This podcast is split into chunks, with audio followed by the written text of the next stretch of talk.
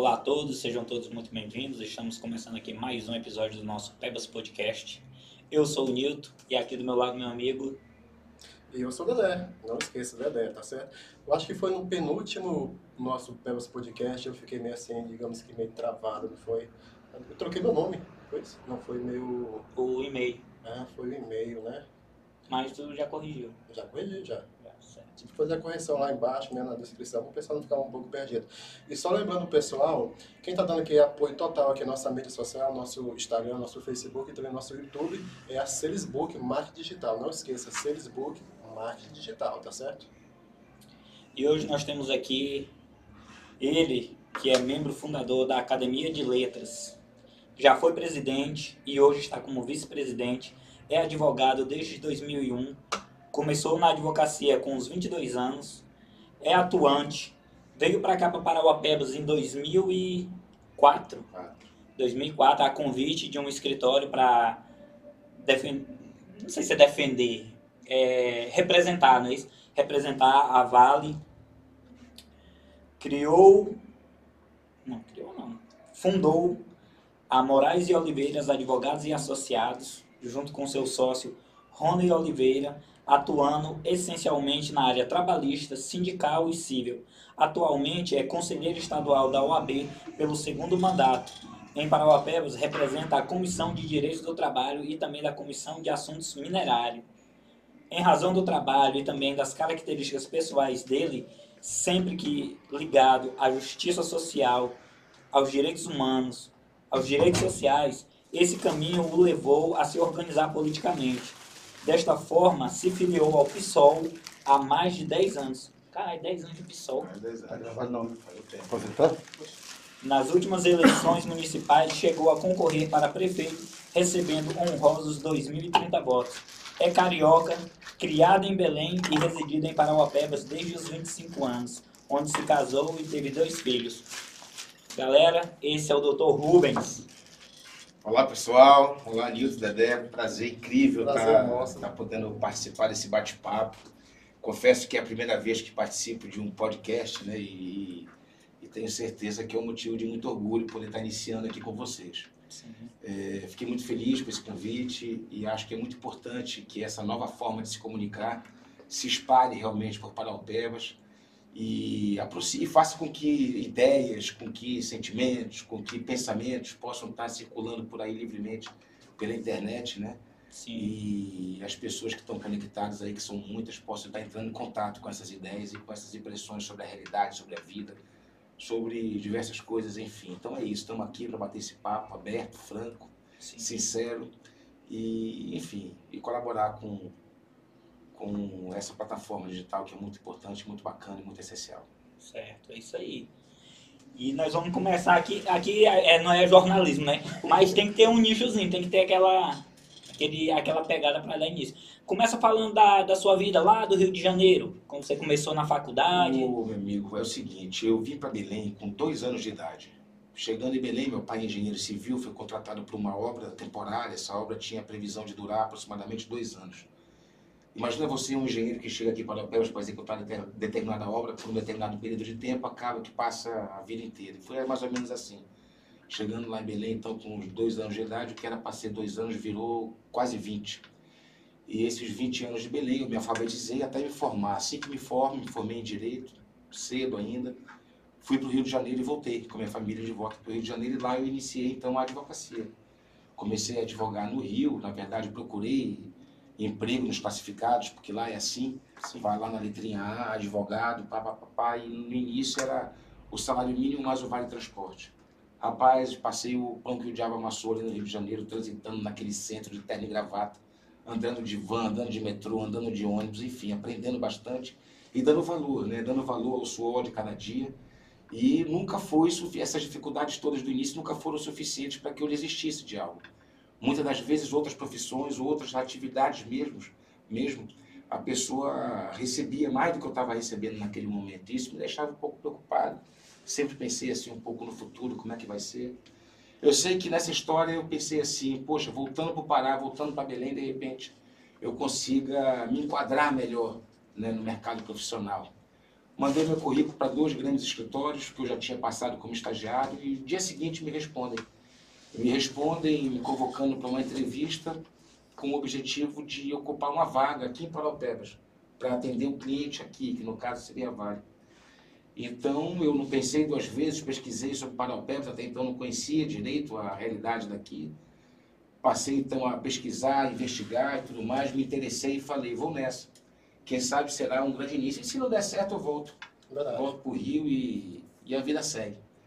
Não deu uma semana, já estava de volta em Belém, participei das entrevistas lá no escritório, na matriz, e vim para cá. Vim para cá, assumi sozinho o escritório.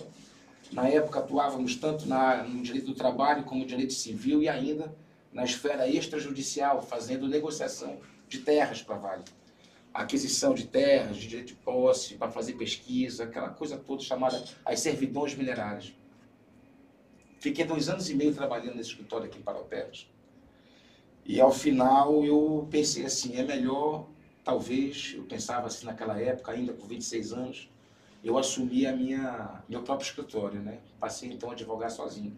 Saí desse escritório que eu estava e passei a advogar sozinho na área trabalhista, atendendo massivamente assim o interesse das empresas. Eu era advogado empresarial. Eu sei que com o passar do tempo e com o amadurecimento profissional, eu fui me compreendendo dentro do direito do trabalho como sendo mais adequado e mais próximo dos meus pensamentos, das minhas características, se eu defendesse o trabalhador. E eu passei então assim a fazer. A partir de então eu começo a trabalhar em defesa dos trabalhadores da mineração, dos, dos trabalhadores vítimas de doença e acidentes do trabalho. E, e, aí eu já estava associado com o Dr. Rony, meu grande mestre, professor, inspirador, que até hoje a gente está junto nessa sociedade. E o escritório foi ganhando corpo, a gente foi se destacando nesse cenário de, de, de atuação e defesa das pessoas que foram vítimas de doença ou acidente do trabalho. Aqui em Paraupebas quase não tem, né? Aqui em Paraupebas isso é muito comum, na verdade, né? porque a própria mineração é uma atividade de elevado risco. Isso. E a ocorrência de acidentes é muito provável em áreas como essa. E adoecimento também.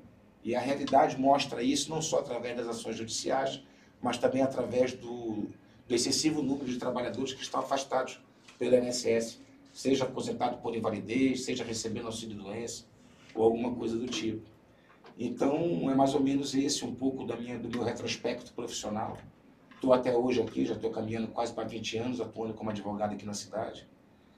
É, hoje em dia, a nossa advocacia está bastante consolidada é, nesse sentido, né, de ser um escritório reconhecido por atuação na área trabalhista, na área sindical também. A gente também atua como advogado do Sindicato dos Servidores Públicos do município e as tarefas diárias em defesa desses clientes, dos direitos de todos eles, não é fácil, é muito árduo, sobretudo no contexto atual de reforma trabalhista, de redução e retrocesso de direitos sociais que vem, que vem ocorrendo paulatinamente ao longo dos últimos governos. Então é isso, é um pouco desse do nosso retrospecto, como um advogado, né, desde o início até hoje. E, e é, uma curiosidade que eu tenho é assim, quando eu estudei no Irmã Dulce, A primórdios, tempos atrás, porque o- 200 anos atrás. eu acho que é de vigia, eu conheço dois vigias aqui. Um vigia lá do Irmã Dulce, o senhor Maradona, ele escreve livros, né? Eu conheço ele, estudava lá, foi vigia a vida toda lá, desde que eu ensinei no ensino médio. E a minha filha estudava aqui numa, numa crechezinha aqui, no final da, da Sol Point. E o vigia de lá também, um dia eu parado lá conversando com ele, a gente foi conversando, ele foi me falando também que ele escrevia livros, né? Aí eu falei, ué, mas como é que é assim, que eu não, conheço aqui? Eu conheço du- duas, duas figuras aqui de Paraupebas que escrevem livros, e por que que eu não vejo é, numa rede social aqui da, da prefeitura, ou da associação, ou da academia de letras, a divulgação desse pessoal? Você que fez parte da, da academia, como é que funciona isso aí? Bora fazer uma ligação entre a advocacia e a literatura, né? É, é- é natural do estudo do direito você ler e você escrever. Na verdade, o instrumento do teu trabalho é a escrita e a oratória. Então, nada mais natural do que aquele que trabalha com direito ter um gosto maior assim pela leitura e também pela escrita. Não só a escrita jurídica, né? No meu caso, por exemplo, desde os 15 anos eu comecei a escrever poema. Comecei a escrever poema a partir de concurso da escola e tal, papapá, então sempre gostei disso e sempre que pude participei de cursos, é, sobre escrita, curso de técnicas de redação, técnicas de criação e tal. Então, isso foi uma realidade na minha juventude e também no início da minha vida adulta, vamos dizer assim. Então, desde que eu morava em Belém e depois, inclusive no Rio de Janeiro, eu já vinha é, militando, vamos dizer assim, nessa, nessa questão de movimentos poéticos, de movimentos literários, de construção de obra coletiva, de realização de, de eventos e, é, a, ligados ao mundo literário, ao mundo artístico e tudo mais. Quando eu cheguei para Alpebas não foi diferente. Chegando aqui para Alpebas, de início, logo encontro com Ivan Oliveira, um grande artista local, cineasta, que inclusive está aqui com a gente ali. e também o Dejaí. E a gente conversando e tal, identificando entre nós gostos comuns com relação à arte, sobretudo cinema naquela ocasião, a gente criou um cineclube. Esse cineclube tinha como objetivo inicial difundir o cinema brasileiro aqui para Alpebas, criar não só a, a, a forma, não só estimular a formação de público, de plateia, né, que as pessoas se habituassem a ir assistir filmes e após os filmes debater, participar da sessão de conversa e tudo mais, como também expor, exibir filmes para Alpebas. E o Cineclube ele fez isso. Ele foi às diversas praças públicas, praças públicas inclusive da periferia da cidade, foi zona rural. Agora tu entrou nesse detalhe bem, eu era criança sou, sou um, um, jovem adulto, né? Mas eu lembro desse cine aqui no antigo Paqueras Clube. Eu acho que ele veio aqui, tinha um cinema. Era no fã, na verdade. Ah, lá no fã. Ah, lá no... ficava do lado do... Era até o Nando na época. Isso, no Nando, isso. Eu lembro. Sim, sim. Ah, isso, então era, era vocês que organizavam. Teve também aquele Curta Carajás também. O Curta Carajás ele foi um desdobramento dessas atividades do, do Labirinto Cinema Clube. Na verdade, o Labirinto Cinema Clube, no início, ele era compartilhado assim as ideias, as atuações e mais em seguida o Ivan assumiu a cabeça disso e, e adotou é, é, essa missão, vamos dizer assim, como profissão de fé mesmo e, e, e, profissional de trabalho. Então ele escreveu o projeto, aprovou na Lei Rouanet, conseguiu captar patrocínio da Vale e esse festival, que é um festival de curtas-metragens de, de filmes nacionais, ele perdurou ao longo de quase oito anos consecutivamente enquanto no estado do Pará não havia qualquer outro tipo de cinema para o Paraupebas, de festival de cinema para o Paraupebas estava realizando. E realizando a partir de uma iniciativa da sociedade civil e a partir também de é, é, aporte de recursos da empresa privada, da iniciativa privada. Então isso foi muito interessante, não só pelo ineditismo do projeto, como também pela grande sacada de que nem sempre é preciso que você fique à mercê da boa vontade do poder público. Nem sempre as políticas públicas de cultura são levadas a cabo de maneira eficiente, de maneira correta, de maneira séria, de maneira planejada, de maneira que contemple a todos, de maneira indistinta. Né? Então, diante dessa dificuldade que é lidar com o poder público, a iniciativa privada precisa, e a sociedade civil, se organizar e também realizar. E o Labirinto Sistema Clube ele demonstrou isso, ele provou isso, na verdade. Ao mesmo tempo que tudo isso vinha acontecendo, eu, enquanto advogado, ajudei a organizar, vamos dizer assim, ou estimular a organização da classe artística.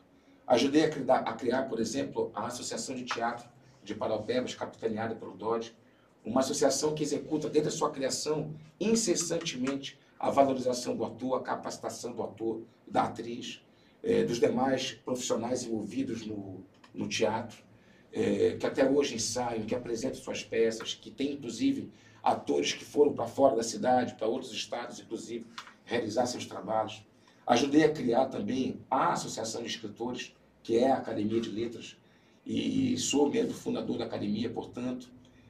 Teve um primeiro presidente, o Paulo Poeta, depois veio o Lima Rodrigues, grande jornalista, conduziu também a academia no, como segundo presidente, depois veio eu, fiz a minha gestão ao longo dos últimos dois anos, e a partir de 2021 a querida Terezinha Guimarães assumiu. A primeira mulher, então, a presidir a Academia Parapebense de Letras, já num quadro onde, com mais membros, que na minha gestão a gente conseguiu abrir um pouco mais a, as portas da academia para o ingresso de novas pessoas, sobretudo escritoras, mulheres, porque elas são a grande maioria, elas vêm desempenhando um excelente trabalho aqui na cidade, e inclusive algumas delas com mais de 20 obras publicadas na Amazon, como a Cris Carvalho, que é uma escritora que todos têm que conhecer.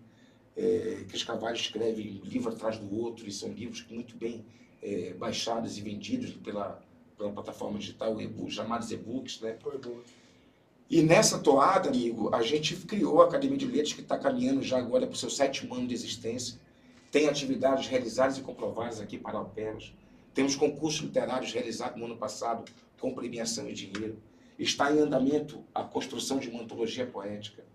Tivemos recentemente o lançamento de um e-book chamado Letras na Pandemia, um e-book emergencial, que está também disponível na Amazon por apenas R$ 2,99.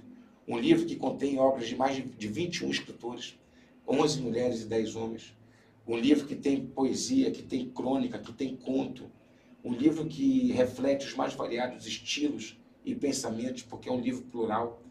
É, então a academia ela vem desenvolvendo esse trabalho. E em paralelo à academia aí, quero chegar ao Maradona, um dos nossos acadêmicos, que é o professor Avone, um historiador, que tem alguns livros muito importantes, inclusive para Paraupebas, como a história da colonização de Paraupebas, como também a, a, questão mineral e por aí vai. Ele também tem um livro, inclusive, que retrata sobre os escritores locais. E a partir da obra do Avone, e a partir do trabalho do Avone, eu conheci o Maradona. Então a academia e os acadêmicos, eles têm como função também não só escrever os seus próprios livros, mas estimular que outras pessoas que já escrevem apareçam para a sociedade.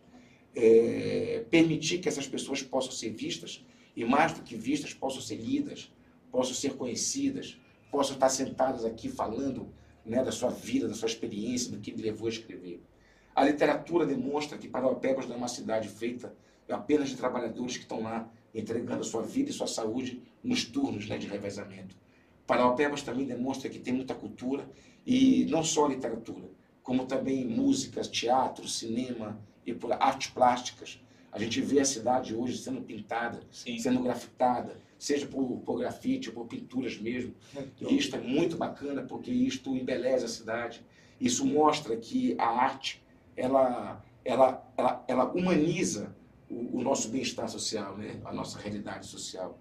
É evidente que o, a educação artística ela torna as pessoas mais humanizadas, mais conscientes, mais críticas e mais preparadas para lidar umas com os outros.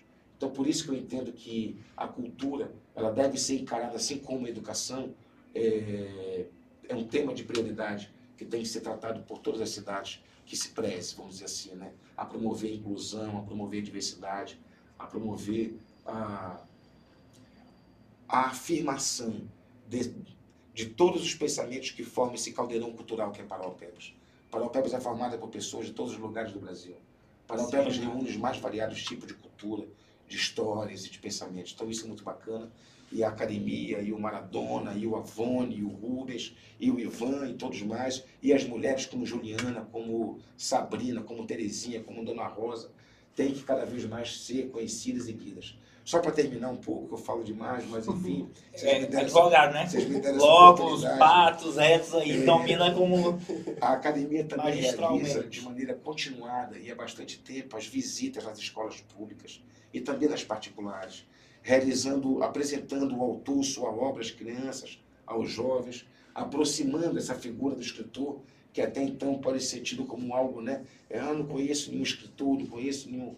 Não. E a gente tenta levar a literatura para as ruas, para as escolas, para as praças, para as esquinas e torná-la realmente algo popular. Não, é, volta, o que eu vejo é isso tem toda essa estrutura criada aqui em Parauapebas. Existem essas pessoas realmente, tanto da arte plástica. Uma, um que eu acho bonito é aqui na PA, aqui, perto ali da ponte, onde foi feito um, um muro, é, não é muro armado, mas foi feito um muro e foi grafitado agora. Cara, ficou show. Aqui na beira da, da serra ali, tem uma serra ali. E na beira dele foi feito isso. Lá perto de Pecena? Isso, antes, a, antes de Pecena. Ficou show a, aquelas pinturas que fizeram ali, entendeu? Silvaldo Foi Silvaldo Curupira. Ó, show de bola. No, no, no muro da escola Eduardo Angelim, que foi o Cláudio Luz, né? Cláudio Luz. Show de bola. Não, é, quando é assim, com quem entende, com quem sabe, não é aquelas pichação banais que só depredam e acabam por desvalorizar também o ambiente. Mas quando é assim, bem feito, cara, todo mundo que passa ali acha show. Mas a minha indignação é porque tem todas essas pessoas e a gente tem isso aqui, ó. Na palma da nossa mão. Todo tipo de informação chega na palma da sua mão hoje. Seja uma imagem, seja uma foto, seja um vídeo, seja, uma, seja agora esse novo formato que está entrando aqui em Parauapebas, a gente é, caducou por não ter trago antes, né? Até o Ivan sabe disso, tem alguns aqui, mas a gente está engatinhando ainda. A Parauapebas ainda não tem essa cultura de parar para assistir o podcast como está aí para fora do Brasil, mas como a gente já tem aqui uns quatro ou cinco, a gente está desenvolvendo. Tá isso nas pessoas. Isso. cena, né? Estamos trazendo, ó, gente, tem isso aqui que é do nosso município, é pessoas daqui que transformam, que criam aqui e que vocês têm que saber, né? Igual tem esses escritores aí. Eu conheço eles, entendeu? Às vezes quando eu vou lá, quando eu ia, né, antes da pandemia, ele ainda recitou alguns poemas que ele fez lá, alguns versos. Eu falei, cara, por que, que eu não sei disso? Por que, que eu entro aqui no- nos portais da prefeitura, mesmo da Secretaria de Cultura? Aí eu não vou gene- generalizar, não vou culpar prefeito, não sei o que, não, na Secretaria de Cultura. Por que esse pessoal não está lá? Por que eu não estou recebendo aqui no meu Facebook ou no meu Instagram aqui, esse pessoal que escreve aqui de Parauapebas, né? Não está sendo difundida essa cultura. É, na verdade, dar, dar vazão é, e conhecimento amplo e público através dessas questões ainda é um pouco difícil. A gente sabe que, que pese a cultura ser um, um elemento muito importante no desenvolvimento de uma, de uma sociedade, é, ainda é difícil colocar essas expressões nos grandes veículos, né, na, na, na grande imprensa. Então, por mais que Parauapebas, por exemplo, ainda exista um grande número de veículos de imprensa, não é tão fácil, vamos dizer assim, que a gente con- consiga pautas neste sentido. Então, fica aqui também um, um chamado, né, um pedido, vamos dizer assim, Sim. aos comunicadores de Paraupebas, àqueles que possuem veículos de comunicação, seja qual, qual, qual plataforma que seja, né, que criem, criem pautas, que criem é, é, é, colunas, que criem setores em suas publicações, para que possam expor as questões que são realizadas aqui no cinema, no teatro, na literatura, até mesmo porque ninguém é de ferro. Inclusive, a gente teve uma morte chamada Ninguém é de Ferro, que parece que para o Tebas todos nós somos de ferro e só Verdade. trabalho não. A arte e a cultura é fundamental, como já disse mais cedo. Então é preciso, de fato, mesmo que a gente divulgue mais. De... A gente faz a nossa parte. Olha, a Academia Parauapebas de Letras, ela tem uma página no Facebook, que se vocês puderem acessar, vai ser... Lá tem diversas informações. Lá tem o histórico todo de atividades da academia. Lá tem os editais de convocação para os nossos concursos, que é algo que falta em Paraupebas. O poder público não, não lança edital. né? Na verdade, aqui, quem é contemplado por alguma coisa é porque é individualmente. né? Olha, eu conheci você, vamos contemplar você, vamos fazer aqui, um, vou te contratar. Então, quando eu penso que, na verdade, deveríamos lançar um edital para publicação de livros, um edital para lançamento de EP, gravação de música, um edital para, de, de filmes, de festival de cinema, porque aí você abre para os moradores do município de uma forma ampla e as pessoas vão passar a se interessar, vão passar a, a participar. Lá na Academia de Letras nós fizemos um concurso ano passado de crônicas e um de poesia. Um, o nome de um prêmio é chamado Analício Barros e o outro é chamado Valentim Serra, que foram militantes do MST que morreram na questão relativa à, disputa de terra aqui no município. E a gente resolveu, é, é, vamos dizer assim, relembrar a imagem dessas pessoas, dando o nome dos prêmios a ele, é, para que a gente não esqueça também da história desse município, que é uma história marcada é, pelo conflito, pela luta, né? É, pela disputa de poder, pela disputa de espaço, que nem sempre foi é, muito pacífico. Né? Hoje em dia a gente tem uma sociedade mais pacífica aqui na região sudeste do Pará, mas nem sempre foi assim. Então a gente não pode virar as costas para o nosso passado e para a nossa história.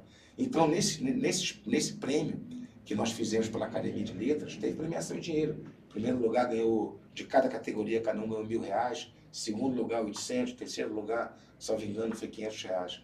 É, então, isso foi muito importante. Apareceu, É um incentivo. apareceu inscrições de pessoas dos mais diversos cantos de Paraupebas.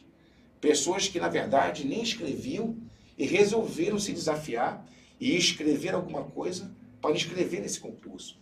Então, veja só o que uma simples associação foi capaz de promover é, no íntimo de cada um e também no aspecto geral, na própria coletividade. Né? Foi algo muito bacana, foi algo teve mais de 50 inscrições. Né? Quando já se ouviu falar no concurso literário em Paraupebas, com premiação e dinheiro e tudo mais. E, inclusive, os vencedores desse concurso vão estar sendo contemplados agora num livro que vai ser publicado até o final do ano, que é a chamada Antologia Literária de Paraupebas, volume 1, que a Academia de Letras está Que vai Tá juntar as obras. Além de deles. outra, outros textos, outras obras, vai contemplar também os textos desses vencedores do concurso que fizemos ano passado. Em relação, em relação ao livro, tem um caso bacana, eu vou contar aqui uma história verídica. Em 2004, tu lembra que eu escrevi aquele livro, Romeu? Eu publiquei na Amazon. Eu consegui vender três, três livros, né? Só que na época eu não consegui registrar ele. Eu não consegui registrar o livro. Aí o Amazon pegou e cancelou as vendas porque não tinha registro. Hum. Aí eu só lembro que eu tinha mais ou menos uns 19 para eu me formar em marketing, só para divulgar esse livro e vender ao extremo, entendeu? Aí eu peguei, comecei a estudar, me formei em marketing, né? Eu pensei, agora eu vou começar a trabalhar. Aí eu cacei e não encontrei aqui na cidade onde eu pudesse registrar meu, meu livro.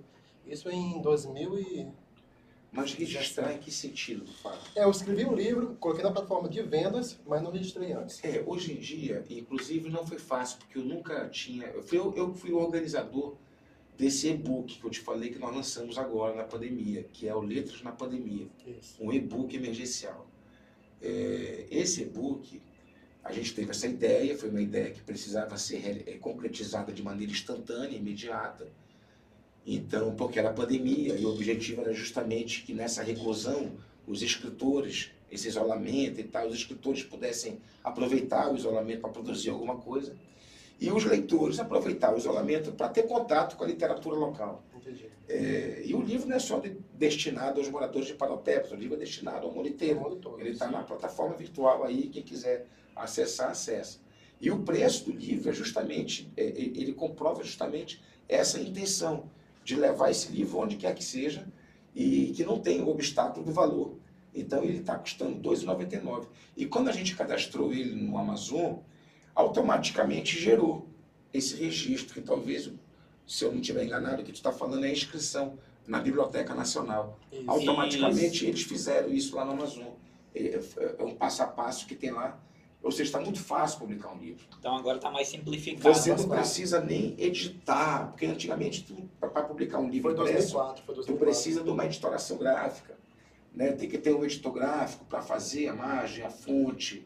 Aí se vai ter uma ilustração, não vai. Hoje em dia, o próprio aplicativo faz isso. Isso.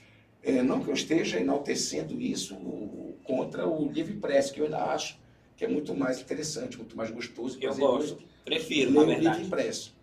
Mas que existe a alternativa do digital, existe, e a gente também não pode virar as costas para isso. A tecnologia está mundo tem aí. o celular no bolso, na mão, e, e às vezes tem livros gratuitos, né? Muita coisa interessante que a gente consegue achar aí na, na internet. Então eu acho que isso também é uma realidade hoje que a gente tem que usufruir ao máximo e da melhor forma possível. É, show de bola. Só que eu ainda acho, vou voltar bem aqui, minha indignação, é na falta de divulgação desse pessoal da cultura aqui de Paraupebas. Eu fico indignado com essa questão de livro. Eu gosto muito de ler. E eu não tenho, assim, um, um nicho específico para me ler. Não, eu leio de tudo. Quando eu era adolescente, eu lia muito romance. Comecei lendo romance. Não, não, não me envergonho de dizer que eu lia Camilo Castelo Branco, que eu lia Augusto dos Anjos. Machado de Assis. Eu, eu, eu lia romance. Era, era o que eu tinha acesso. Da Então eu escola, na- as leituras da escola, Isso, né? isso. Eu tinha acesso a isso, então eu lia isso que tinha. Depois, quando fui me amadurecendo e fui evoluindo, assim, digamos, como pessoa, aí fui descobrindo outros títulos, outros nichos de livro, aí fui me apegando a... Hoje eu já tenho um nicho, assim, mais que eu gosto. Quando eu vou comprar, eu gosto. Mas caso alguém queira me presentear, pode qualquer Ah, tipo. falar em presente, eu esqueci, cara. Eu trouxe aqui pra vocês um, dois presentinhos. Olha aí. Vai ficar aí. Eu, eu, eu não sabia que o amigo tá aqui. Fico te devendo essa também. Um chaveirinho lá no escritório.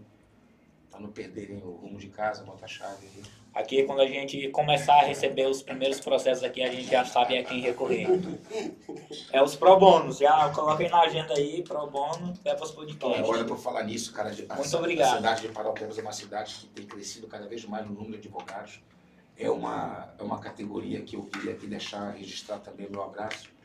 A advocacia de Paraupebas, que é uma advocacia reconhecida por ser técnica, por ser valente, por ser uma guerreira e que tem se destacado em todo o estado do Pará como sendo uma, da, uma das regiões em que a advocacia realmente faz uma importância muito grande na vida das pessoas, na vida da sociedade e mais, na fiscalização também do próprio poder público. Então, queria registrar aqui ah, o meu respeito a, a todos os advogados e advogadas de Paraupebas. Aqui teve curso de advocacia pela O tem, não tem, tem? tem, a UFPA tem um curso aqui já faz bastante tempo, inclusive. Temos, nosso colega se formou. Não, se formou, pois é, mas se eu não me engano, é, não, não ia mais vir. Agora eu não sei porquê. Se é uma questão é, federal, porque muita gente estava procurando o curso e. Na verdade, é um convênio. Né? O município de Paraupebas faz, celebra um convênio com a Universidade Federal para que esse curso ocorra. Aí Paraupebas é que faz todo a, o financiamento é, desse curso. E esses cursos eles, eles ocorrem é, em, em períodos. Né? Então, vem uma equipe de professores para cá, eles têm as aulas, os alunos fazem as disciplinas de maneira intensiva e depois há uma suspensão das atividades, depois o curso volta novamente. Então, existe uma turma do curso de Direito da UFPA a cada cinco anos. O Isso. município contrata, faz uma turma, aí passa os cinco anos do curso, Quando aquela se forma, aí sim abre outra. aí depois tem as discussões de abrir outra, as negociações e tudo mais. Mas está mais do que na hora de Paraupebas ter, inclusive, mais de uma turma para realizar o curso de Direito através da Universidade Federal, até mesmo porque hoje aqui o curso de Direito ele é explorado pela iniciativa privada, pelas universidades particulares. E uma região como a nossa, onde as pessoas, na sua grande maioria das vezes, não têm recursos suficientes né, para alcançar o ensino privado, é preciso que cada vez mais a, o ensino superior público e de qualidade ele seja uma realidade na vida da gente. E ainda não é. Ainda é muito difícil o acesso ao nível superior da, do ensino superior público aqui em né? Eu- eu- Eu já fui, inclusive, aluno de filosofia da UFPA aqui e tive que largar o curso porque as aulas eram de manhã e de tarde e eu precisava trabalhar. E assim como outros colegas de classe que precisavam trabalhar, não tinha como eh, frequentar mais o curso. Né? Então, por essa razão também, eu fui aprovado no, no curso de filosofia pela UFPA aqui, mas não pude dar seguimento porque não tinha um horário mais adequado, não tinha uma outra opção. Né? É, tu colocou de forma assim um pouco. é, só para deixar mais claro, qual é a contrapartida do município e do estado nessa questão da, desse curso Olha, federal? o município poderia ter uma universidade pública municipal, nada impede. Independente. Sim. O município poderia, é, é, é, o município poderia empreender esforços, estudos e tudo mais que fosse necessário para criar uma universidade pública do município. Inclusive, me engano, isso foi plataforma de programa de governo de diversos candidatos. É, um outro ponto, o poder político que o município possui no estado do Pará é muito grande. Motivo pelo qual, porque, não ainda, porque ainda não temos uma universidade pública estadual. Outra questão é a importância também a nível federal, a questão estratégica eh, da mineração, porque o minério não pertence ao município, nem ao Estado, ele pertence à União. União. Né? Então, a União ela ofere receitas elevadas com a existência do minério aqui na região de Carajás. E poderíamos ter contrapartidas muito maiores do poder público federal aqui no nosso município, que também não é uma realidade. Então, as três esferas, que é compartilhada, inclusive, a responsabilidade da educação. O ensino fundamental, o ensino médio do, do, do poder público, o ensino médio, ao ensino médio do poder estadual, o ensino fundamental Municipal. municipal, estadual, é, é, médio, estadual, superior, federal, por exemplo. Agora, não necessariamente nessa hora nós poderíamos ter muito bem essa questão explorada de uma maneira muito mais eficiente. E eu não digo dessa gestão, eu digo historicamente, né? Parapebas está com 33 anos de existência, se não me engano. Então, é, é- essa é uma questão que poderíamos, é a questão política, a questão de programa, a questão de, é, de interesse real. E o outro ponto também é a mobilização da sociedade, né? porque a pressão popular é fundamental. A organização das demandas da sociedade civil é, precisa ocorrer para que o poder público cumpra com o seu papel. E, infelizmente, o poder público ele não faz tudo de ofício, ele não faz tudo por impulso próprio. É preciso que a sociedade, na sua dinâmica, ela se, ela se organize. E ela eu paute- quero isso. Exatamente. E ao pautar essas questões, se conquiste, ao final, aquilo que se pretende, até mesmo porque essa, essa demanda como educação pública de qualidade, é, inclusive o nível superior, é uma, é uma questão que interessa a todos, aos estudantes e aos que não são estudantes, porque uma sociedade mais educada, uma sociedade mais qualificada é benéfica para toda ela. Né? Teremos profissões, conseguiremos fazer com que o povo de Paraupebas conquiste cargos de maior complexidade, com maiores salários, com maiores destaques, vamos dizer assim. Por que será que sempre os cargos de menor complexidade, de menor é, é, remuneração, são aqueles que o povo da cidade ocupa e os grandes cargos são as pessoas que vêm de fora? A gente precisa, de fato, refletir sobre isso e propor alternativas efetivas de transformação dessa realidade. E também evitar que nossos filhos saiam para outras cidades, outros estados Exato. e até outros países, né? Exato. Isso já tem ocorrido, em certa medida, com essas universidades particulares. Então, hoje, tendo dinheiro, fica. Agora, não tendo, o teu filho precisando estudar numa universidade pública, certamente ele vai ter que migrar para outra cidade. E quem sabe acaba que lá fica, lá surgem novas oportunidades, É, Laços af- voltar. laços afetivos e nova família. Então isso é normal. Eu, por exemplo, quando vim trabalhar aqui em Parauapebas, criei família aqui, casei, tive filhos e estou aqui até hoje. E não tenho na minha cabeça nenhuma intenção de ir embora. Né? Por mais que eu ande por aí sempre, por mais que eu gosto de viajar, gosto de circular, trabalho, estou sempre indo em Belém, vou a outros estados, outras cidades, mas Parauapebas é, é o local onde eu estou, onde eu fiquei, onde eu tenho casa, minha casa, as minhas coisas, enfim, é tudo aqui. Então, a- o processo reverso também ocorre muito. Né? Eu acho que isso não é legal. Uma coisa que eu achei interessante que eu esqueci de, de falar foi do teu início, quando, tu, quando você falou que voltou para o Rio de Janeiro, que tu não ficou escorado no teu pai, né? Que era engenheiro. Não, tu correu atrás. Foi Ah, trabalhando, foi buscar, trabalhar. não. Porque muita gente hoje se apega àquilo do pai e se mantém. Uhum. Ali, não, meu pai, eu vou aqui do jeito que dá, não. Não, tu bate a carteira, falou que suava, andando de Sim, terno e camisa grudada Porque peito. tinha que ser assim para as pessoas poderem te dar uma sim. Senão também não oportunidade. tinha nada. É, veja bem, é, eu, eu sou de uma família, vamos dizer assim, de classe média, mas uma classe média em que era tudo no limite.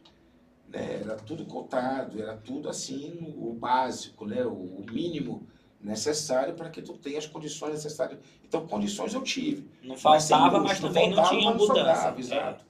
Então, é, eu fui tirar a carteira de motorista para ter ideia e começar a dirigir quando eu já estava em Paraupebas. Depois dos 24 anos de idade. Antes disso era busão. Era andando de ônibus, andando a pé. Isso é uma realidade na minha vida. Inclusive já formado, já advogado.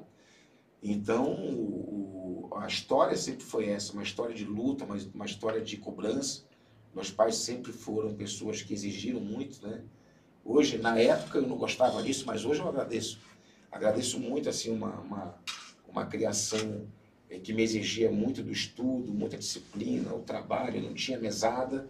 Não tinha mesada porque não tinha como tirar. Vez ou outra tinha um trocadinho aqui ou ali, mas eu tinha que me virar. Eu lembro que criança ainda, no prédio que eu morava, tinha uma árvore de taperebá, alguns chamam de cajá também, no fundo, Cajá.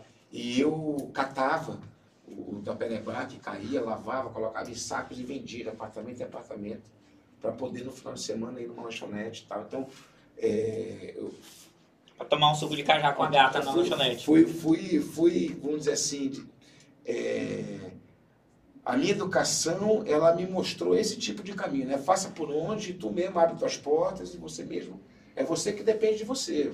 As oportunidades quem vai criar é você É mesmo. você que vai criar. Não tem ninguém por trás aqui para estar resolvendo as tuas broncas. Então foi assim que as coisas aconteceram. E eu agradeço muito por isso, né? Meu pai já faleceu hoje em dia, mas é, ele teve a oportunidade ainda de ver assim a nossa a nossa consolidação profissional. Ah, Ele viu a construção da minha família. Então minha mãe está aí hoje, firme e forte, morando lá no Rio e muito feliz, né? Da educação que conseguiu dar para os três filhos e o caminho que cada um deles seguiu. Caminhos distintos, mas é, firmes e sólidos. Tu, quando tu falou da parte da, do teu trabalho, que tu começou defendendo a mineradora, mas aí depois foi indo, foi vendo como era a situação daqui. Foi isso que te levou a se filiar no, no PSOL ou por outros motivos? Como foi que tu ingressou Olha, nessa carreira Desde, política? desde a época da escola, eu sempre tive uma inclinação para. Na minha época, tinha aquelas áreas: CH, CS, CB, ciências exatas, ciências humanas, ciências biológicas, letras e artes. E eu sempre soube que eu estava dentro da área de ciências humanas. Dentro da área de ciências humanas, eu sempre soube que eu estava dentro do direito. É, então, isso sempre esteve. Ninguém impôs, não tem um advogado na família, nem jurista, nem nada. Então, isso foi uma questão que eu mesmo construí, assim, espontaneamente até, inconscientemente talvez, e depois fui consolidando isso.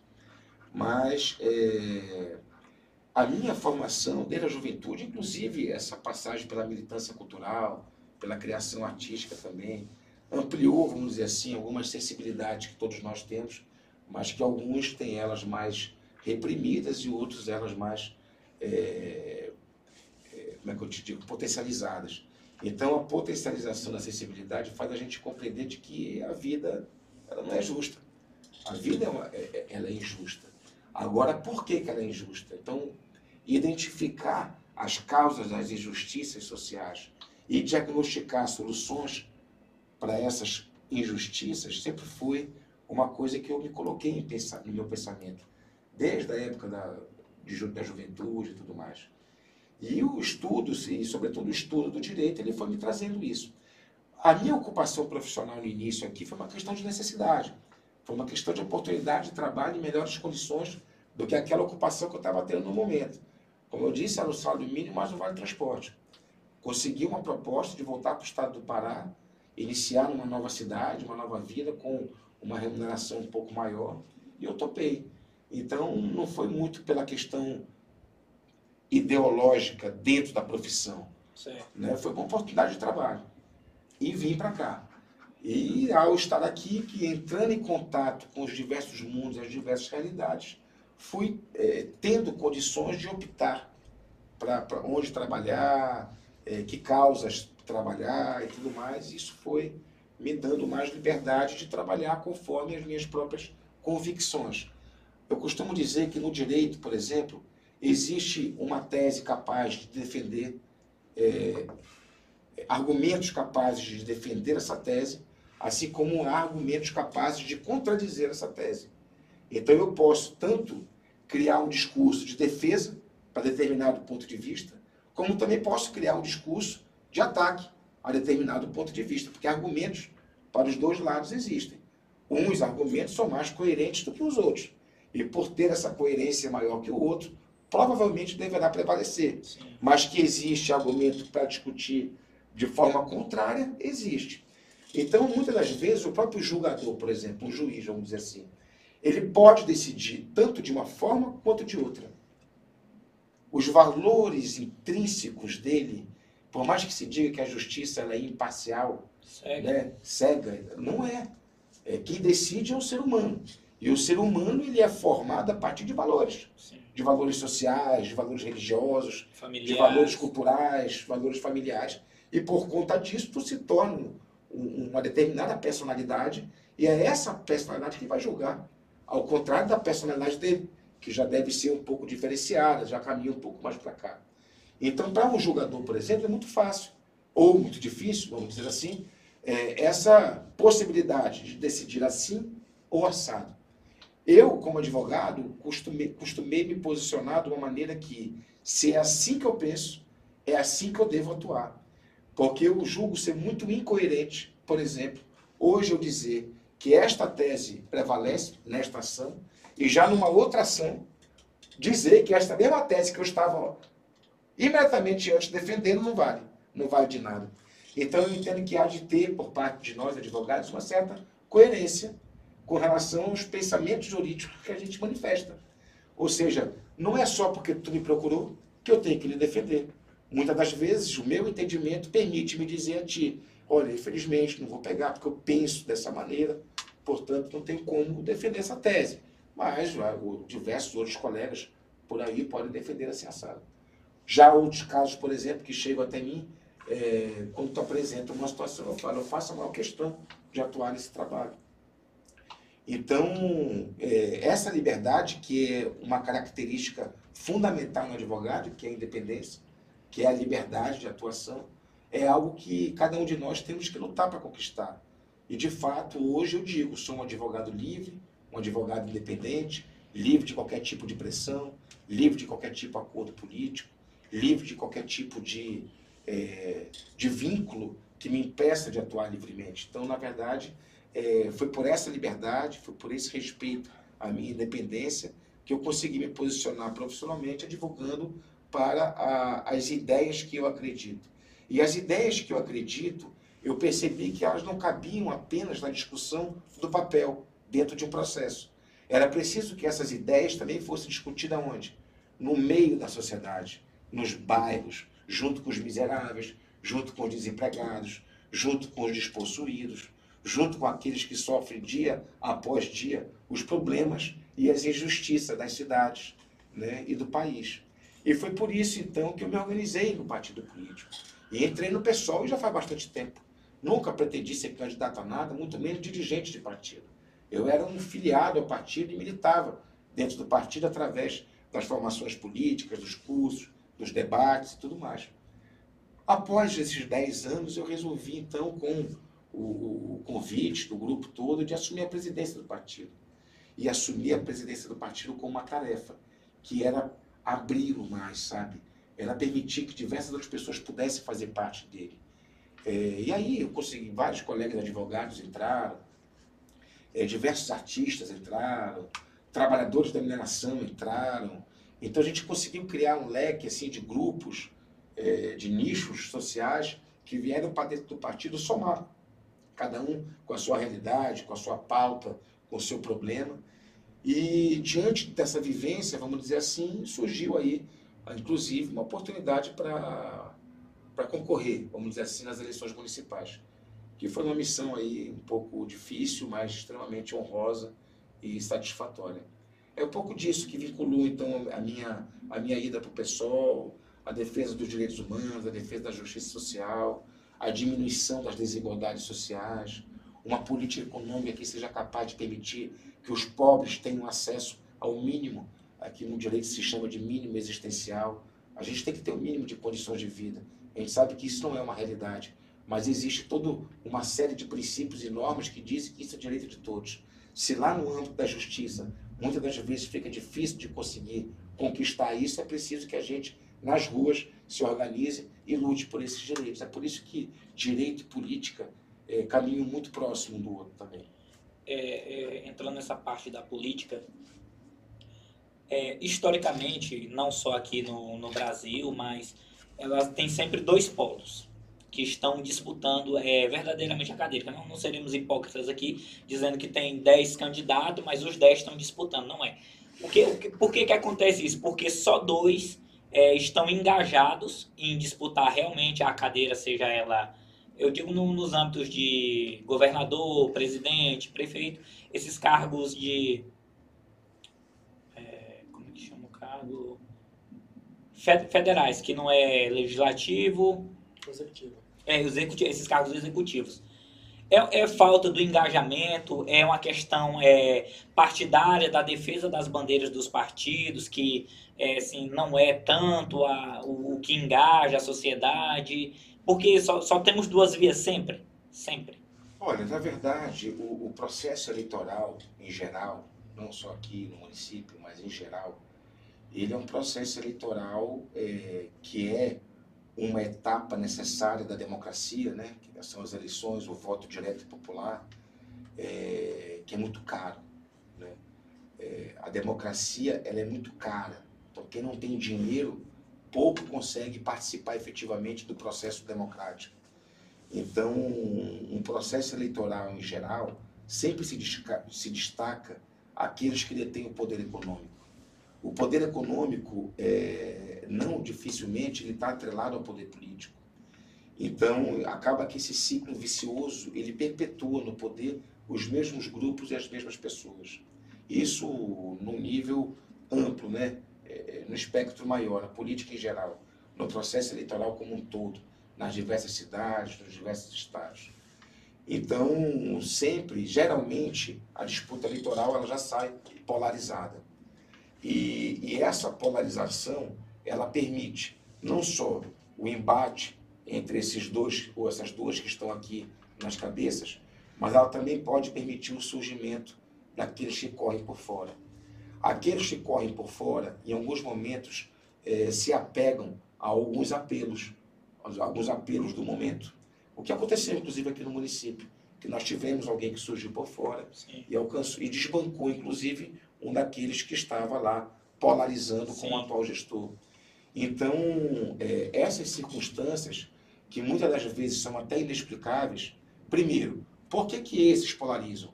É uma pergunta que também faço. Como resposta, eu botei aqui poder econômico e poder político. Mas existem outras razões também que justificam a polarização. E também o que justifica o surgimento de um chamado outsider que vem por fora e surpreende a todos as, os analistas políticos e os próprios candidatos. É, por que será que, que há, às vezes, com apelo a um discurso vazio que não se sustenta na própria realidade, na própria prática? É, por que, que mesmo assim é, se consegue algum destaque? Isso nos leva a, a, a compreender que uma sociedade que sofre um profundo processo de de ignorância mesmo, né? de, de falta de acesso à educação, uma sociedade que não é alfabetizada, uma sociedade que não tem a formação de nível médio, ensino é, segundo grau, uma sociedade que dificilmente tem contato com o nível superior, uma sociedade que não tem independência econômica, embora muito rica, uma sociedade que não tenha o mínimo de condições de viver com dignidade, como, por exemplo, saneamento básico, transporte público, saúde, cultura, lazer e por aí vai. Então, uma sociedade que ela é oprimida, uma sociedade que ela é miserável, ela, quando chega no processo eleitoral, acaba que não tem muita possibilidade de decidir com a consciência. Ela decide com a necessidade, com a sua urgência. E muitas das vezes essa urgência, ela não faz com que a gente consiga, ao final, ter uma, uma, uma, uma, uma disputa a partir da consciência, a partir da, no verdadeiro entendimento, sem querer questionar o resultado de qualquer processo eleitoral. Pelo contrário, são todos eles válidos, legítimos e justos. Mas não é possível também que, a partir inclusive da tua pergunta que me provocou essa manifestação, que a gente não consiga compreender que é muito difícil fazer política numa sociedade onde a, a necessidade fala mais alto. Né? É, e o Brasil é assim. Eu estou dizendo sobre a sociedade brasileira. O Brasil é assim. Então eu acho que a educação, a cultura é fundamental para que a gente capacite informação. a informação, a, sem fake news, né, sem negacionismo, sem essas questões, sem desinformação.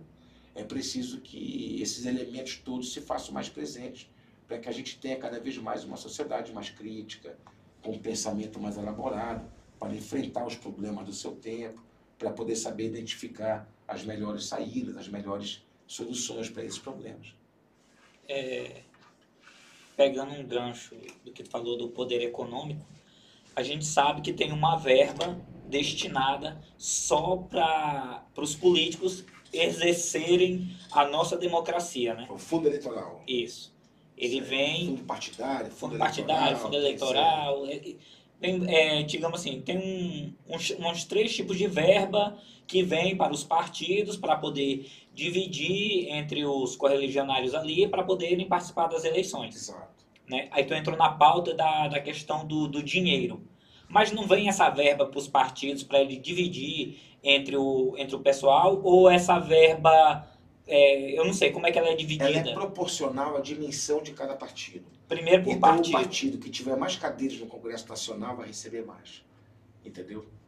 Então é lógico que os grandes partidos, eles sempre terão mais recursos, né?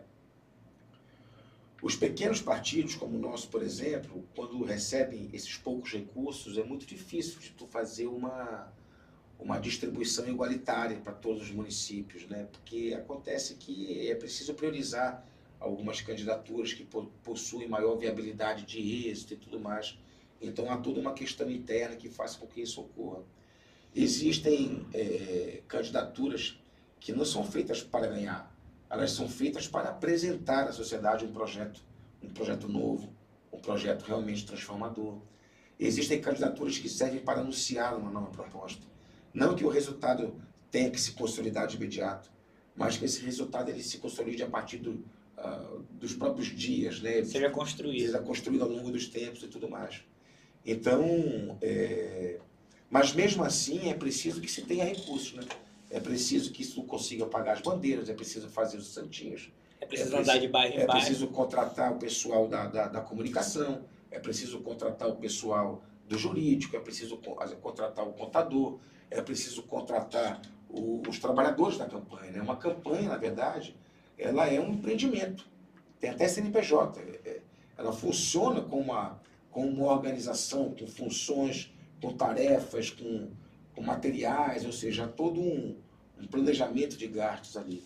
Então, quando tu tem pouco recurso para trabalhar, é, tem que ser muito criativo, né? tem que adotar linguagens diferentes, tem que criar mecanismos eh, criativos e de- alternativos de comunicação e de acesso à base da sociedade.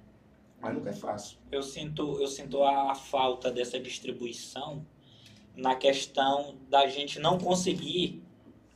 Eu vou falar aqui num, num caso de, de vereança. O cara, ele, se ele não for um desses privilegiados, tipo assim, quem tem mandato, a gente sabe que o partido vai priorizar quem tem um mandato. Ou seja, se eu estou entrando num partido que tem um vereador eleito, eu tenho certeza que a maioria dos recursos vai ser destinada para esse vereador. Até aí tudo bem, o cara tem mandato, certo?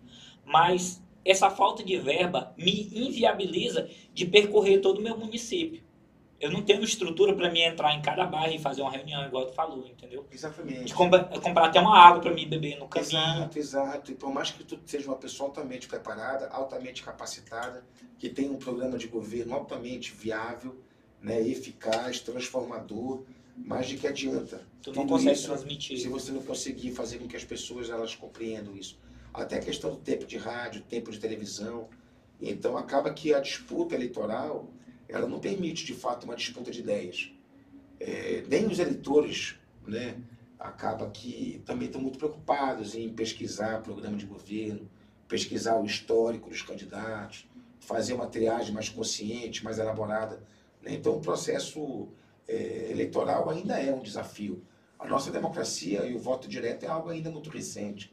Então, tenho, assim como a nossa cidade também é uma cidade muito nova.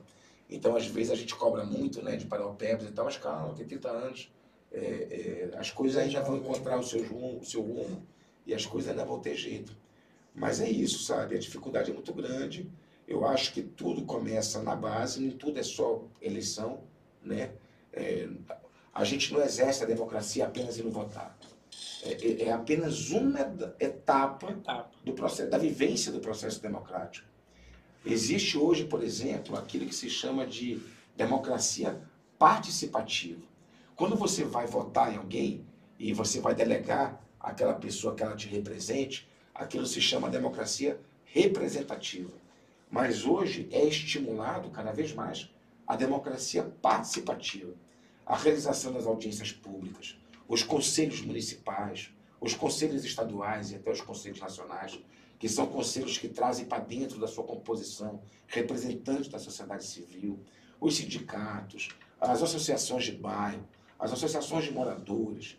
é, tudo isso é um exemplo da, da democracia participativa. E essa participação na democracia se dá dia após dia. A gente não pode ser daquelas pessoas que dizem assim, ah, não suporto política. Como não? É a política que define o preço do, do gás.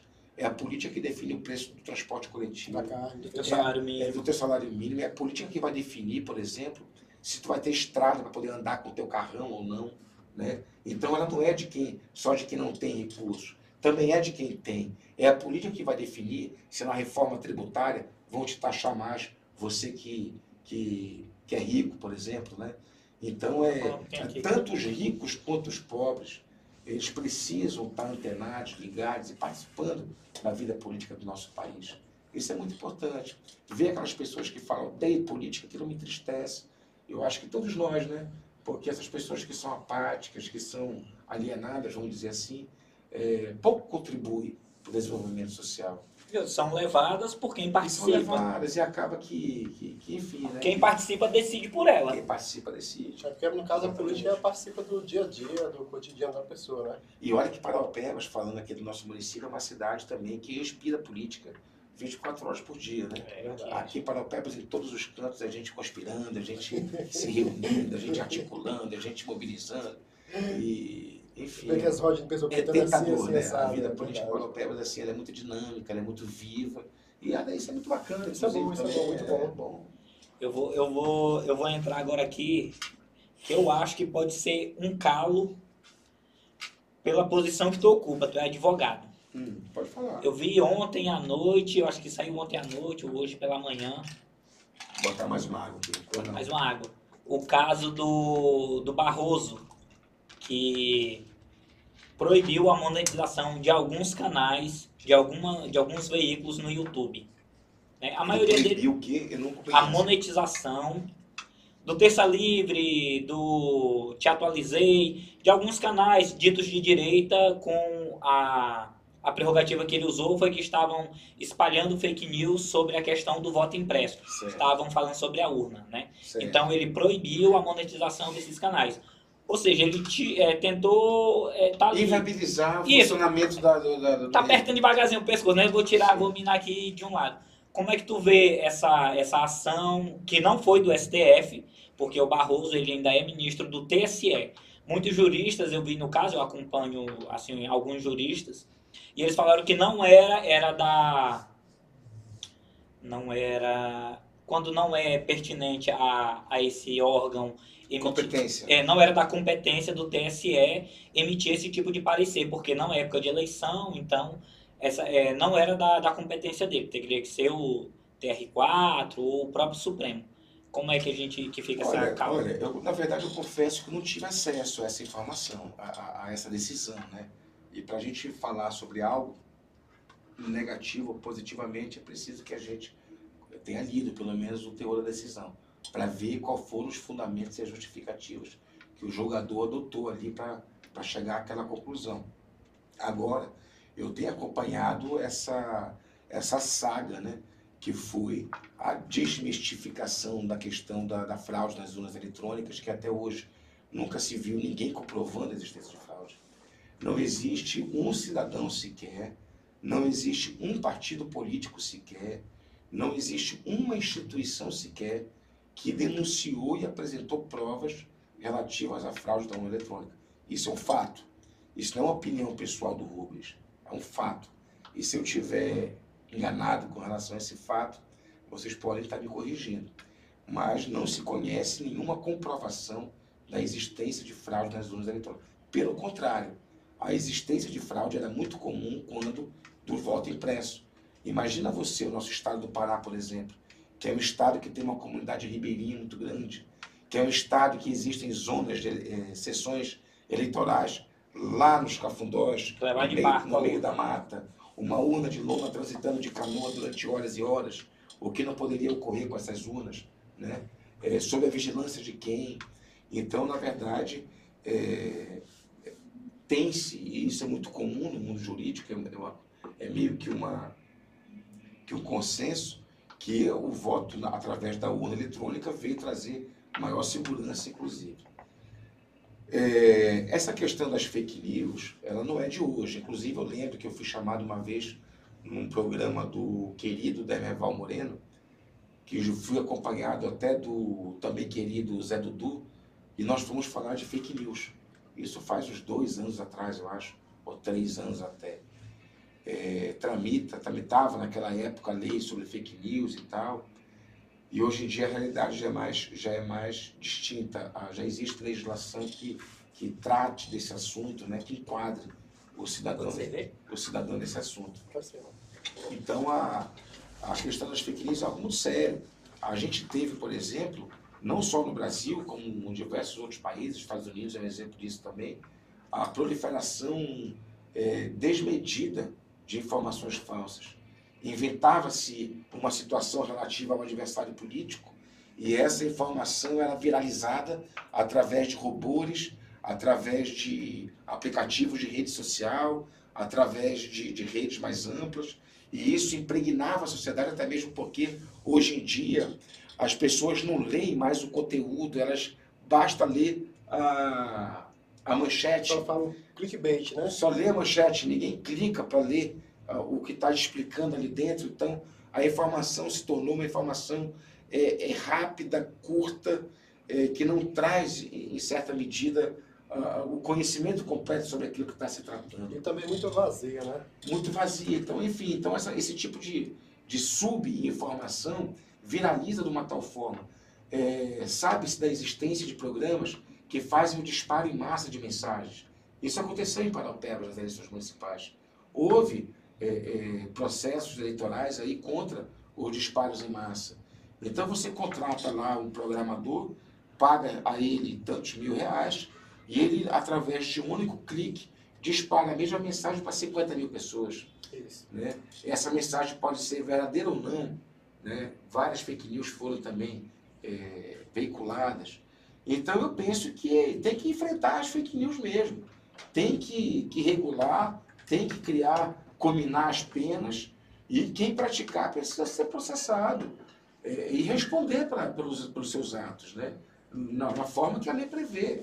Lógico que respeitado o, a ampla defesa, o devido processo legal e tudo mais. Então, é o seguinte, essa questão aí, do, eu já vi diversos sites sendo retirados do ar por proliferarem de maneira indiscriminada, comprovadamente, fake news. Então é preciso que o Estado também, e o Poder Judiciário que compõe o Estado, ele, o papel dele é esse, né? Ele é intervir é, nos acontecimentos sociais, nos fatos sociais, e resolver aquilo que é antijurídico, aquilo que é ilegal, aquilo que é ilícito, aquilo que é maléfico para o bem comum. Então, essa situação específica que tu falaste aí do, de determinados sites que ontem eh, foram proibidos de ser monetizados, eu vejo, eu não li a decisão, mas eu consigo de imediato eh, avaliar que é uma medida que visa asfixiar, vamos dizer assim, economicamente, determinados canais para que ele deixe de existir. Agora existe uma discussão muito, muito presente, muito atual sobre a questão do direito de expressão. O direito, ah, e o meu direito de expressão? Não, mas o direito de expressão ele não é um direito ilimitado. Nenhum direito é ilimitado. Uh, nenhum direito ele é visto de maneira isolada dentro do ordenamento. É um conjunto de direitos e deveres que tem que ser olhado de uma maneira sistemática e tem que ser interpretado de uma maneira que leve respeito em consideração o todo, não apenas uma pequena parte. Então, o, o direito de livre, de livre expressão, o direito de manifestação, ele não pode ser tratado de maneira discriminada e livre, porque ele pode oferir, pode ferir, por exemplo, a tua honra, a tua imagem. Então, ao exercer um direito, eu posso violar outro? Então, essa é uma questão que a justiça discute, debate. E o STF chegou nessa compreensão de que o direito de expressão não é ilimitado. Ele tem a, a, as suas balizas, né? ele tem as suas medidas ali. Então, eu acho que é isso que todos nós temos que refletir também. Hoje em dia é muito comum é, você ver por aí pelas ruas as pessoas dizendo que o STF é isso, o STF é aquilo. Ora, o STF é uma instituição assim como é o, o, a presidência da República, o Poder Executivo, assim como é o Poder Legislativo. A, a, a divisão do Estado em Poder Legislativo, Executivo e Judiciário é uma, é uma, é uma divisão secular né, dentro do processo, é, dentro de uma estrutura que permita o, o, o funcionamento da República da República Democrática, precisa dividir o Estado nesses três poderes. Não se apresentou. Existem pessoas que, que defendem o rompimento das instituições do Estado. Né? Eles têm, inclusive, as suas razões, seus fundamentos. Eu entendo que a sociedade não está preparada ainda, por exemplo, para ver a extinção do Poder Judiciário, de ver a extinção do Poder Executivo, de ver e, e permitir que a própria sociedade se, se auto-organize nós não estamos evoluídos a esse ponto. Tá Nós necessitamos ainda ser tutelados por um outro. Né? Nós não somos capazes, eu digo isso à sociedade em geral, de é, caminhar na nossa existência respeitando os direitos dos outros. Nós estamos, via de regra, envolvidos em algum tipo de conflito. Com esse monte e, de lei, nego pisa na e, bola mais. Exato. Então, é, é, a sociedade não está evoluída ao ponto de viver livre dessas instituições. É, tem gente que defende o fim da polícia e tal. Né? Existem essas teorias e tudo mais. Eu compreendo que a sociedade não está preparada ainda para esse tipo de, de, de, forma de se organizar e de viver. Ainda falta muito para alcançar um estado de consciência social onde as próprias pessoas sejam capazes de se regularem e de se organizarem. Olha, vejam vocês que no direito europeu, por exemplo, poucas regras são escritas. É o chamado direito consuetudinário, é o common law, que é o direito baseado nos costumes, Ivan. Então, existem algumas relações, é, é, algumas regras de convivência, que elas sequer precisaram ser escritas. É preciso estar escrito que é proibido matar? Não. Mas está lá, na nossa lei penal. É proibido matar. É preciso dizer isso? Não, é um direito natural. Então é preciso dizer que eu não posso violar a tua honra, a tua imagem. Eu preciso naturalmente ter essa consciência. Só que a sociedade, a sociedade mesmo, a sociedade humana, ela não está preparada a esse ponto de conviver com, com, a, a, com a razão, né? a razão, o bom senso, a equidade, o senso de justiça. Isso ainda é, é, são elementos que a gente ainda precisa alcançar muito. Embora a humanidade já tenha aí milhões de anos de existência, mas é, é, é preciso ainda. A escravidão foi, foi rompida há pouco tempo, final de 1800. 88, né? Então, é, olha só em que nível nós estamos, né? Até hoje você vê, por exemplo, o racismo sendo praticado. Não, o racismo aí, né? é eu, eu não gosto muito de, é, de falar desse negócio de racismo cultural. Não, não, é o racismo. racismo. Ele não é cultural. A gente não nasce e aprende na cultura. Não, existe tanto é, na, na, na, miscigenação das cores, da, na questão sexual. Na questão sexual já não é o racismo, né? Mas existe, mas não é cultural. Isso não é que você vá crescendo assim e, é, e aprende. Para mim, eu não vejo assim a questão do racismo sei lá, é do indivíduo. Não sei como explicar é, essa questão. Não, mas veja só, como eu acabei de dizer, a gente vivia numa sociedade escravocrata até pouco tempo.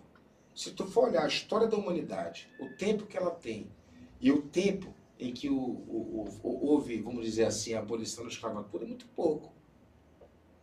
Eu estava dizendo que a nossa democracia é recente, o voto direto passou a, a ocorrer a partir de 1988 né? não nem em 98, que foi indireto.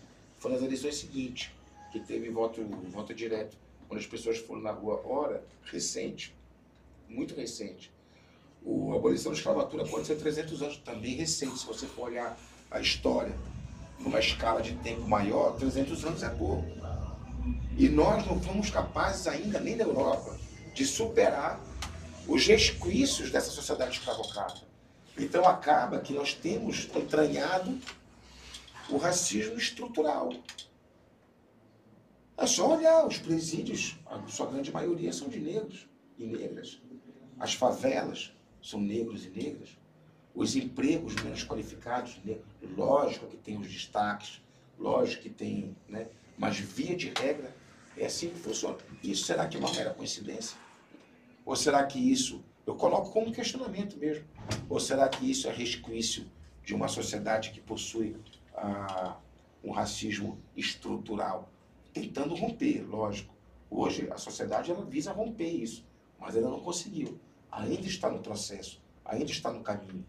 Então eu acho importante também a gente parar para refletir sobre isso. Não é mimimi, não é querer defender é, direitos de uns em, em detrimento de outros, pelo contrário é uma análise simples e fria sobre a nossa história. Eu acho que a gente não pode fugir muito disso também.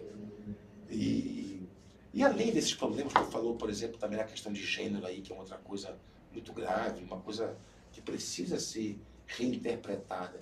Eu fui ao aeroporto de Carajás, que fui fazer uma viagem, precisei tomar um voo, e eu vi o avião da Vale com uma bandeira enorme do arco-íris, que é o símbolo do, LGBTQI+. LGBTQI+, e tal, né? Então eu falei assim, olha só, uma das maiores mineradoras do mundo, uma das empresas que mais lucram no mundo, fazendo aí a chamada responsabilidade social, defendendo uma causa contra a LGBTfobia, né? defendendo a diversidade sexual. Então isso nos coloca também para pensar. Olha, se uma empresa que eu sempre considerei tão importante, tão por que, que eu também não posso começar a compreender o porquê que grandes empresas estão apostando? Vimos aí é, campanhas publicitárias das mais variadas trazendo esse debate da LGBT, LGBTQI-fobia para. Tu tá um pistolista fraco. As campanhas... Não pode errar essa, essa monte de, de consoante aí, não. É, isso mostra que a gente está numa constante evolução, né? Tem que aceitar a evolução. Não, mas muda demais. Antes era só LGBT. Não era isso? Sim. No comecinho. É que era, era de gays e lésbicas. E está aí, é, nós, nós estamos aqui integrados. É, dos amigos aqui. É, bota aqui assim. Nunca disse que esse aqui não era meu amigo. Nunca, nunca neguei essa amizade. amizade que é longa, muito longa. Então, é, como eu estava falando, é, não pode errar, é, porque também muda, porque vão é, adicionando. É, agora a gente já entrou numa, numa, numa, numa. Ou mais, já significa isso já aquele símbolozinho mais é justamente também, eu penso, que seja para incluir todas as outras possibilidades né, de gênero, as formas de, de, de se compreender a partir do gênero que a sociedade possa criar. É, eu acho que isso também é uma questão que a sociedade precisa enfrentar. A sociedade ela também tem um machismo estrutural. A, a gente sempre aprendeu que o homem tem que ser o, o provedor da família. A gente sempre aprendeu que o homem não chora. A gente sempre aprendeu que o homem não pode falar dos seus problemas, né, Ivan? Com, com o próximo. Que o homem não pode reconhecer uma derrota. O homem tem que ser o tempo todo valente, forte, superior, resistente. E quem, se- que ser humano é capaz de ser assim o tempo todo? Chega uma hora que o homem não aguenta, que o homem desaba. E nós precisamos discutir isso, e a gente costuma, eh, sobretudo o Ivan também, é uma pessoa que debate muito esse tema, eh, que se chama de masculinidade tóxica. Por que, que são os homens que mais sofrem acidentes de carro? Por que, que são os homens que mais sofrem acidentes de moto? Por que são os homens que mais se metem em cagada e confusão? Se matam. né, que se matam, inclusive se suicidam, que matam aos outros também. Então é preciso, que a gente, a gente precisa avaliar isso. né? A população carcerária é mais homem ou mais mulher? É, tô, tô entrando nesse ponto aqui, eu acho que é pertinente contar. É uma, uma pequena história que eu vi no livro, esse dia eu estava lendo, que é assim, o homem, quando ele saía para caçar, na época das cavernas, quando o homem saía para caçar, saía em bando, só que eles não, não caçavam juntos. É isso. Cada um ia ali para sua espera, igual é hoje em dia. Quem, quem se tiver algum caçador aqui, vai saber. Cada um fica no seu moitá, não é isso? Cada um fica na sua espera. Eles não caçam junto, cada um fica na sua. Né? De mutuca. É, na mutuca, isso, Na cada um mutuca, fica na sua. é, mutuca. E as mulheres, as mulheres não. Elas ficavam na caverna, em grupo, cuidando dos filhos. E até aí, aí entra a questão de falar, né? E falando alto, mas falando alto por quê? Para animais que estivessem perto, ver muito barulho e pensar assim, opa, ali tem muita gente ali. Se eu entrar ali, vão, vou acabar virando comida. E o cara não, o cara ia sozinho. Às vezes ele se ferrava sozinho, caçando, que naquela época não era com arma, não era com. Não sei com. Pedra lascada. É, com o pé lascado. Às vezes ele se lascava na Sim. caçada, entendeu? Porque não, não era junto. E a mulher não, a mulher era junto. E o cara é sempre sozinho. Ele é sempre o porra louca, digamos assim. Que ele quer Fodão, ser, é, quer ser o fodão. fodão. É o porra louca, ele é o Exato. fodão. E a mulher não, ela trabalha em grupo. Ela sabe que em grupo ela é mais forte, que ela Mais pode proteger. né, É e isso. tal, assim. Tem milhões de coisas pra fazer. O cara não, o cara quer ser o bom. Então é por isso que talvez o cara se mata na porra do carro, porque quando ele tá sozinho, ele é o fodão, ah, eu posso meter o pé aqui Exato. e esquece que tem um e, e quem nunca passou na, na infância assim, quero ver se tu é homem mesmo, faz isso, faz aquilo. Quantos desafios, né? Na Nós escola. homens não tivemos na escola, na rua, na, na rua do bairro, nas praças. Se tu é homem mesmo, faz aquilo. E o fazer A mãozinha aqui, a mãozinha É, aqui, ó. Exatamente, exatamente. Então, é, é eu acho que, olha só, todos nós passamos por isso. Então, a nossa criação é uma criação machista também. E acaba que a gente absorve é, esses elementos, né? É, muitos de nós acreditam que eles são verdadeiros e corretos. Vários, como nós, por exemplo, aqui, acham que isso não é o caminho certo, né? Eu tenho uma filha hoje, uma filha de 13 anos, e ela gosta muitas das vezes, assim, quer jogar futebol, jo- joga, quer soltar pipa comigo, com o irmão, joga, solta, quer, sabe? Então não tem muita... Quer uma camisa do Flamengo, fiz uma questão, inclusive, de dar uma camisa do Flamengo para ela. Graças a Deus, uma menina aí no caminho certo. Não é verdade? Ainda bem que não falou Então, né? é, muitas das vezes sentia muito isso, né? Que não é aqui não é lugar de mulher, isso não é brincadeira de mulher, isso não é profissão de mulher. Olha aqui Paraupebas, por exemplo, quantas mulheres não estão hoje já trabalhando na mineração, operando equipamento pesado, é, trabalhando de mecânica é, e várias outras atividades, né? Muito importantes, inclusive, que se faz aí. Então, hoje, na advocacia, aqui no estado do Pará, as mulheres já são maioria do que os homens. Né? No, por exemplo, nós vemos hoje, às vezes eu vou fazer uma audiência na justiça, a juíza é mulher, a servidora que auxilia a juíza é mulher, a advogada da outra parte é mulher, a, a minha cliente é mulher. Às vezes eu sou o único homem num ambiente feminino. Então, e eu acho isso maravilhoso, acho isso muito importante. A gente aprende muito nesses espaços onde as mulheres estão presentes. Eu prefiro. Eu até conduzido. Não, eu digo, inclusive, no aspecto profissional, no aspecto social, né? E além do que, evidentemente, também, é, é, eu prefiro também.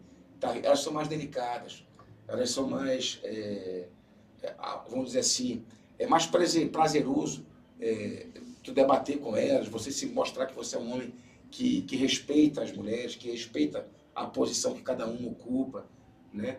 A gente tem discutido aqui em alguns grupos, inclusive na OAB, a gente faz muito isso, que a, essa questão do gênero não deve só ser discutida no meio das mulheres. A gente precisa discutir entre nós que tipo de homem tu é, que tipo de homem que você quer que o teu filho seja, que tipo de homem que, que nós vamos é, nos apresentar para a sociedade. Um homem que acha que mulher tem que estar na cozinha, um homem que acha que mulher não pode estar, estar conduzindo uma, uma função de liderança, uma função complexa e importante. Acredito que não. E hoje em dia elas já mostram na prática isso. Aqui, por exemplo, a presidência da OAB é, é de uma mulher, a presidência da Academia de Letras é de uma mulher, a presidência de diversos outros é, órgãos importantes são de mulheres. E assim, né? é importante enfatizar que não é porque é mulher, não, é porque elas conquistaram esse espaço. O espaço delas. E outra Sabe? coisa, eu, eu, eu não gosto muito daquele pensamento que diz assim, olha, só tem um homem aqui, levantem vocês que nós queremos sentar. Eu acho que o correto, eu acho não, eu tenho certeza que o correto é nós queremos paridade. Se aqui tem um, dois, três, quatro, cinco homens, nós precisamos de cinco cadeiras, pelo menos, para que as cinco mulheres se façam presentes. Então, eu acho que é sempre muito importante a gente estar atento a isso, né? Atento a. Às vezes você vai organizar, por exemplo, um, uma palestra, um seminário, alguma coisa, aí tu chama só homem. Tendo tanta mulher capacitada, reconhecida e tal. Então, é hoje, na, nós da UAB, por exemplo, respeitar a paridade. A paridade tem que ser respeitada. Isso tem que ser naturalizado, inclusive. Tem que se tornar algo comum em nós, quando tu for fazer uma atividade, por exemplo, onde você convidou dois homens, por que não convidar mais duas mulheres? Sim. Porque isso é um sinal de, de, inteligência, vamos dizer assim. Isso é um sinal de, de, de maturidade. Isso é um sinal de que a gente ainda vai conseguir chegar num lugar mais adequado para a vida em sociedade, respeitando as diferenças, respeitando as mulheres, respeitando os gays, respeitando os pobres, respeitando a nossa sociedade, os, negros, né? os índios, os brancos, né? É, enfim, eu acho que é que isso tudo é que faz com que a gente consiga acreditar, né? Porque a gente não pode desacreditar nas coisas. Quando tu achar que nada mais vai dar certo, vai continuar. Né? O que tu está fazendo aqui então? A gente precisa acreditar que as coisas melhorarão, né? Acima Seja... de tudo tem um ser humano, né? Exato. E a gente precisa do outro. E como é, como é que eu posso me sentir feliz e livre se vocês aqui ao meu lado não são felizes e não são livres? Verdade. Né? A, a gente só vai ser eternamente feliz e livre, é, completamente feliz e completamente livre quando todos que estiverem ao nosso redor assim também o forem. Lógico que isso pode ser uma utopia, mas o que será da vida se não forem as utopias também? Né? A, gente não, a gente não pode hoje querer funcionar com daquela forma que muita gente pensa que é o certo, pragmática, excessivamente pragmática. Não pode ser assim, a gente precisa dar espaço né, para que outras questões elas também sirvam é, de elemento fundamental para o caminho que a gente desenvolve na sociedade. É isso. Não, não, é isso não. Eu viajo aqui, né, nada. Um pouco não, não, viajo não, não, Mas eu acho que dá para. Não, o, ba não, o bate-papo aqui é. Tu me puxa para. Não, é para fluir.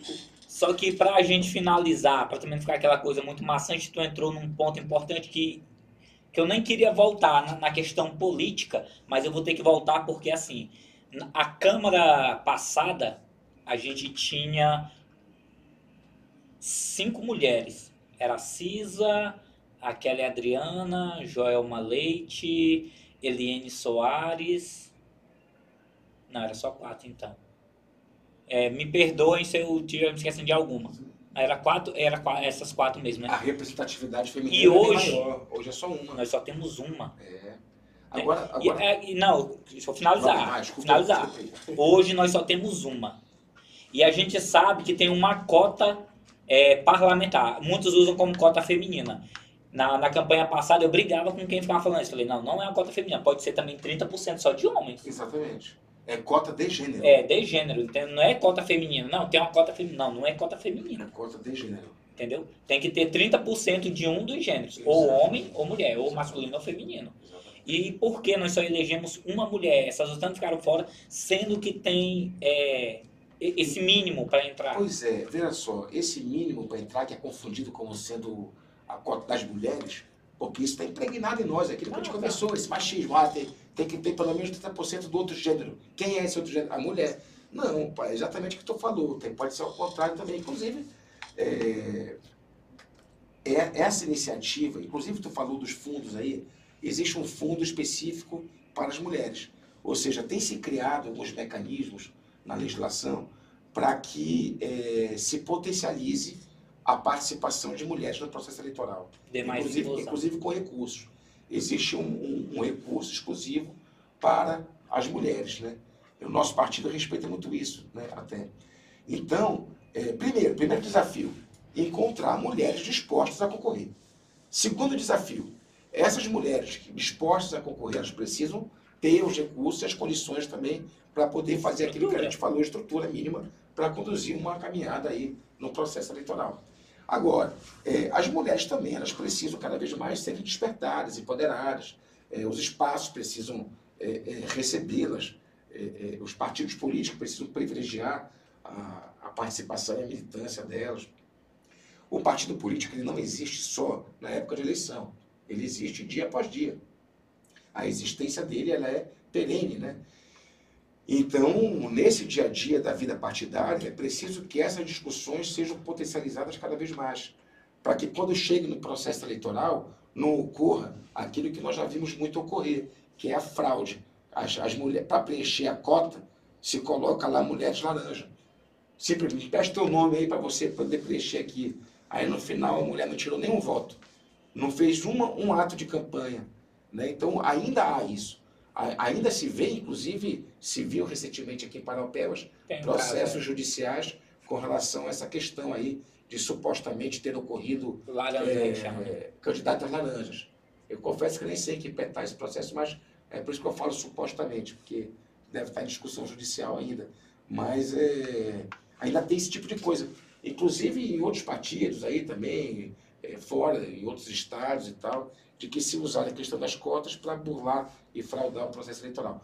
Mas, para finalizar, eu acho que é muito importante isso. É preciso que a gente potencialize a, a organização social, é preciso que as pessoas comecem a dialogar, é preciso que esses veículos de comunicação, que a comunicação ela seja mais eficiente, profunda, verdadeira e que alcance a ponta.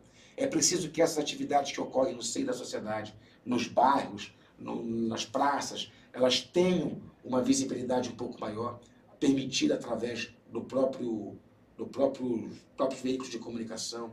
É preciso que o poder público crie, crie um incentivo né, a- ao, ao empreendedorismo criativo, ao empreendedorismo das mulheres, ao empreendedori- empreendedorismo dos jovens. Né? É preciso que a gente consiga criar em Paraupebas novas alternativas econômicas para que o nosso povo possa ser incorporado dentro dessa nova dinâmica econômica, para que a gente não saia daqui e para que a gente não fique eternamente sendo reconhecido como uma cidade que tem apenas um PIB virtualmente elevado, mas uma vida onde o nosso povo é pobre e sofrido. Verdade.